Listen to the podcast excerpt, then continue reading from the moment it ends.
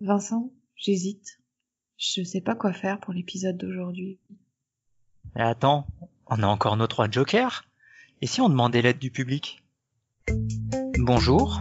Ou bonsoir. Bienvenue sur Le Temps d'un Lapin, le podcast qui parle de la kinésithérapie, du soin et de la science. Mais pas trop longtemps, juste le temps d'un lapin.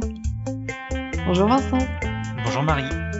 Aujourd'hui, sur le temps d'un lapin, nous vous proposons de participer avec nous à l'élaboration du prochain épisode. Juan Fran, un confrère qui travaille dans le sud de la France, nous a partagé un extrait du bilan d'un patient réalisé fin novembre 2019. Nous allons diffuser cet extrait avec l'accord du patient et nous vous proposons de vous mettre à la place du kiné qui reçoit ce patient pour la première fois dans son cabinet. Cet extrait va durer 5 minutes. Que vous soyez kinésithérapeute, médecin, patient ou autre, nous allons vous demander d'essayer, dans cet extrait, d'identifier certains éléments importants pour cette prise en charge qui démarre. On a des tonnes de questions à vous poser, on attend vos réponses dans le questionnaire dont vous trouverez le lien dans la description. Mais promis, ça va aller très vite. Aucune obligation bien sûr, vous aurez juste le plaisir de réfléchir ensemble et le challenge, accessible à tous, de mettre en avant des éléments auxquels nous n'aurions pas pensé. Ces questions tournent autour de la prise en charge du patient tel qu'il nous la raconte et des éléments qu'on pourrait en faire ressortir et qu'on aurait aimé voir peut-être aborder différemment. Vous devriez déjà avec cet extrait pouvoir avoir une idée de ce qui se passe, de ce qui s'est passé pour ce patient, de ce qui aurait pu être fait autrement, différemment. Euh, vous allez pouvoir identifier ou non certains éléments de gravité, certaines croyances, qui nous intéresse, nous, c'est comment vous voyez les choses, comment vous les entendez, euh, qu'est-ce qui, à la lumière de ce que vous avez pu entendre chez nous jusqu'à présent, ou, à la lumière de votre expérience à vous, euh, vous semble important. Tout ça, ça nous intéresse. Alors, mettez bien vos écouteurs, c'est parti pour l'extrait. Et voilà, vous allez me raconter tout ce que on vient de dire. Bon, j'espère que je vais y arriver. Alors je me suis blessé en avril, donc, euh, en portant des seaux pendant cinq jours sur un toit chez un ami.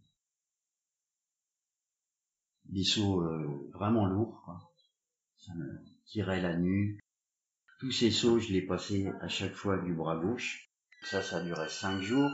Ensuite, j'ai fait un déménagement le week-end, le samedi, la journée et le samedi soir de la musique. Je suis revenu le lundi travailler, là, ça commençait à me faire bien mal euh, partout. Et ensuite, j'ai tout arrêté et je suis resté trois semaines chez moi au lit. J'étais obligé de sur mon canapé de mettre une planche pour m'asseoir. Je suis allé voir trois fois euh, un ostéopathe. Ça m'a un peu soulagé, mais c'est là où vraiment j'ai senti euh, cette douleur là, au bras et dans les mêmes périodes, avant d'aller voir le je me suis fait un claquement dans le dos, un truc, euh, ça m'a fait un flash blanc.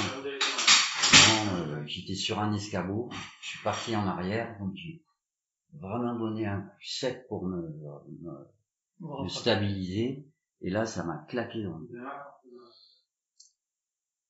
Vous avez vu donc je suis allé voir euh, l'ostéopathe, je suis allé voir mon médecin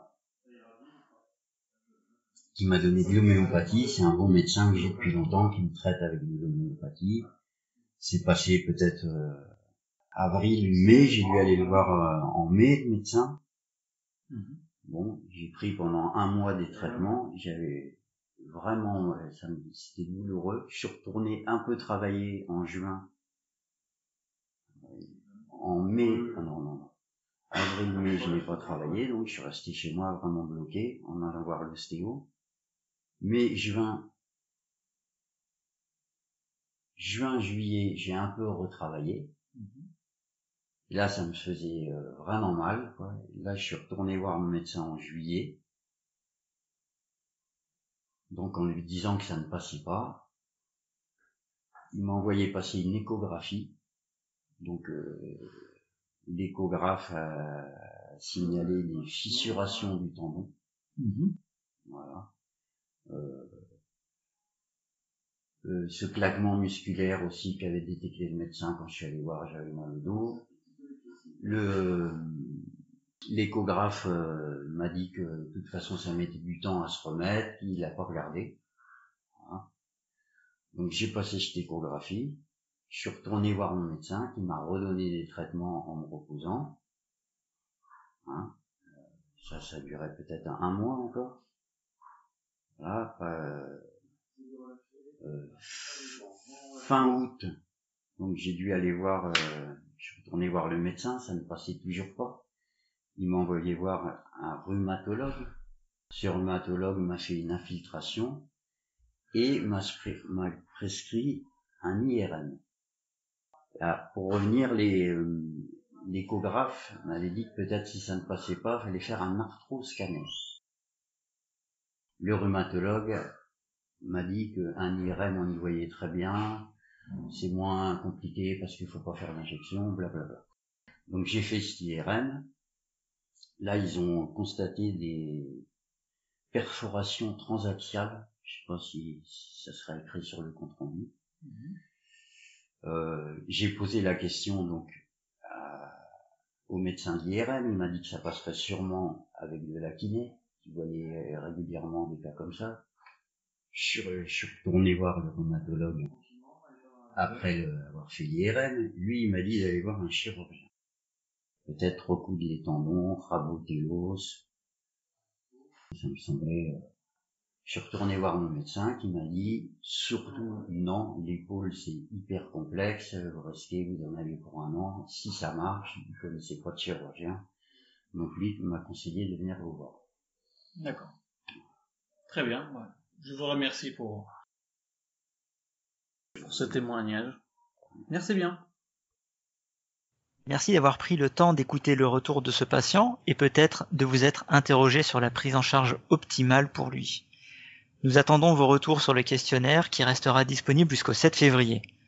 Nous vous proposerons ensuite deux épisodes distincts. Un épisode où Juan Fran, qui a suivi ce patient, viendra nous raconter les choix qu'il a faits, le traitement proposé et les résultats obtenus.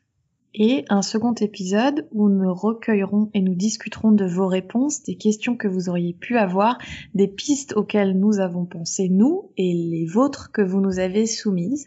On reste disponible pour toute question sur Twitter ou sur le blog, sur Gmail également. Et on n'oublie pas Facebook, ça promet d'être passionnant, non? Et donc on vous dit à très bientôt. Sur le temps d'un lapin.